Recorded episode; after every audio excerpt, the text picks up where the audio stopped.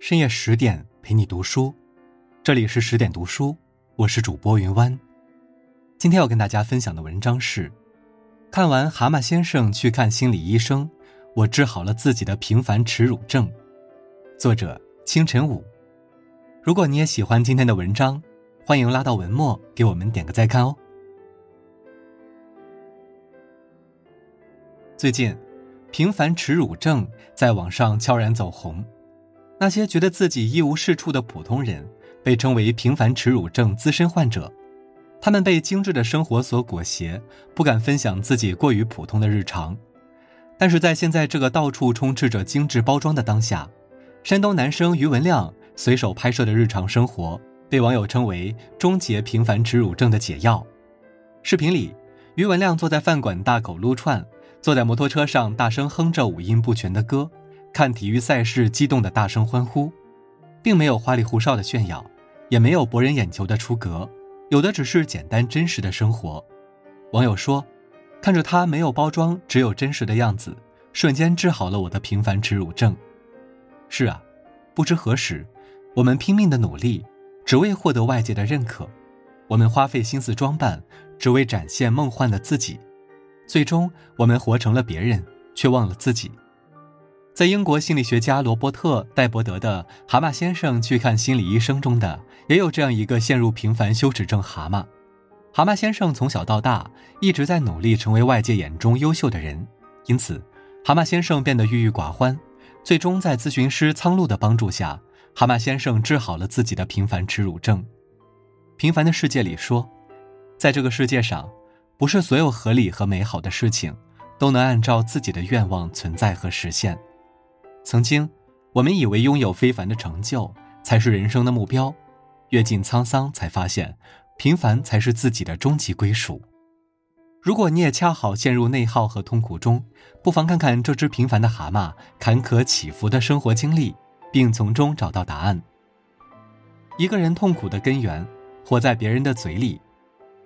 一直以来，蛤蟆先生都热情开朗，穿着光鲜亮丽，爱冒险。不轻易对朋友发怒。忽然有一天，蛤蟆先生变了，他蜷缩在沙发，眼神空洞，毫无神采。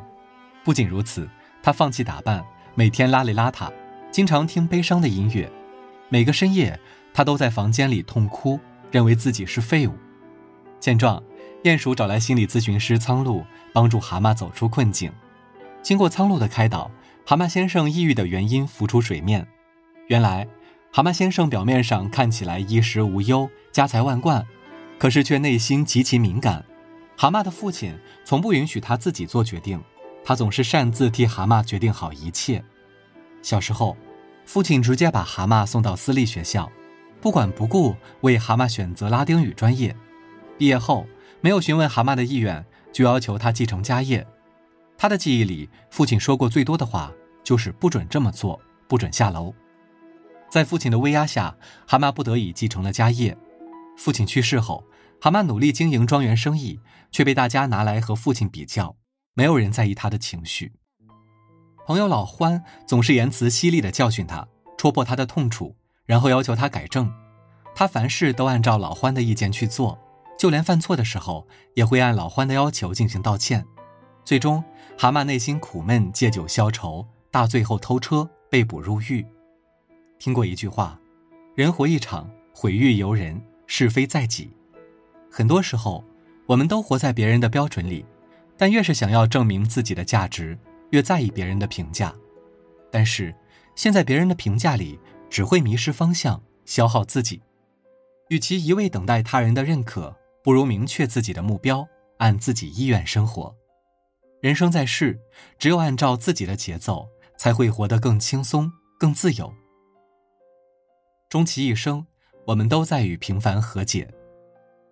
蛤蟆第一次来到苍鹭小筑，咨询师苍鹭问：“谁让你来的？”蛤蟆不假思索的回答：“河鼠。”但苍鹭却提醒他：“能让你来的只有你自己。”开始，蛤蟆并不认同这句话，后来才渐渐明白，他需要为自己的人生负责。蛤蟆一直以来都缺乏自信，觉得自己一无是处，陷在自我批判的情绪里。但是现在，他开始接受自己过去好或不好的所有经历，理解、尊重自己的行为，独立思考，一步一步向好的方向转变。他开始允许自己对不满的事情表达生气，开始向老欢表达自己对事情的态度，并勇敢拒绝老欢提出的让他放弃校董职位的要求。开始约河鼠和鼹鼠一起午餐，并主动谈起自己的问题，耐心的倾听朋友的看法。有句话说：“爱上不完美的自己，改变能够改变的，接纳不能改变的。”那么，不管人生如何跌宕起伏，我们都能活得宁静和谐。生活中，大多数人身上都有蛤蟆先生的影子。当工作出现纰漏，被领导批评时，总觉得自己很糟糕，从而陷入自我怀疑。当被父母安排自己不喜欢的工作时，明明不愿意，却习惯性选择妥协；当朋友不理解你，还指责你不行时，总是默默选择忍受。这是因为我们还没接受真实的自己，只有接受自己的不完美，才能开始改变。有句话说：“所谓成长，就是一个发现并且接受自己平凡的过程，而与平凡和解，是让我们放下焦虑和痛苦的执念的唯一答案。”接纳人生的平凡，与自己的平凡和解，并不可耻。平凡的人生同样也有意义。真正成熟的人会用平凡的生活证明自己，好好生活，实现自己的目标，让平凡的生活变得更加精彩。成为平凡人，才是人生的上上签。故事的最后，蛤蟆在美丽的河对岸另建了一处新的居所，开始属于自己平凡又美好的生活。他把之前坏的赛艇修好，划了一次船，感受久违的快乐。他重拾了爱好，还当上了板球俱乐部的主席。大家为了庆祝他康复，为他送上了新的领结和欢庆宴，这些都让他感到特别温暖。在宴会上，大家一起喝酒、唱歌、畅谈未来。蛤蟆也把自己详细的计划告诉了朋友们，大家都对他刮目相看，就连一贯严厉的老欢也开始变得认可他了。最后。他卖掉了蛤蟆庄园，与过去的自己彻底告别。《月亮和六便士》中有这样一句话：“我用尽全力过着平凡的生活，生活的幸福从来不是那些功成名就，而是从平凡中找到生活的意义，找到自己的价值。”我想起知乎网友学来的故事，他在网上分享自己的近况，并配文说：“我过得很快乐。”他会因为拥有一份喜欢的工作而不断努力。会因为和喜欢的女孩步入婚姻而倍感幸福，会因为疲惫时公交车上的空座而感到快乐，会因为项目顺利完成获得领导认可而感到满足，会因为父母身体健康而感到欣喜。一切事情都很平凡，但正因为有这些普通的小事，平凡的生活才变得既温暖又精彩。人生就是一个走向平凡的过程。成为一个平凡人，从来都不是向命运妥协，而是与自己和解。平凡不是平庸，而是在成长过程中逐渐清楚自己的目标，不懈努力的生活。曾经的蛤蟆总和别人较劲，渴望得到认可；现在的蛤蟆学会了面对别人的评价，接受自己的不完美。周国平曾说：“人生有三次成长，一是发现自己不再是世界中心的时候。”二是发现再怎么努力也无能为力的时候，三是接受自己的平凡，并去享受平凡的时候。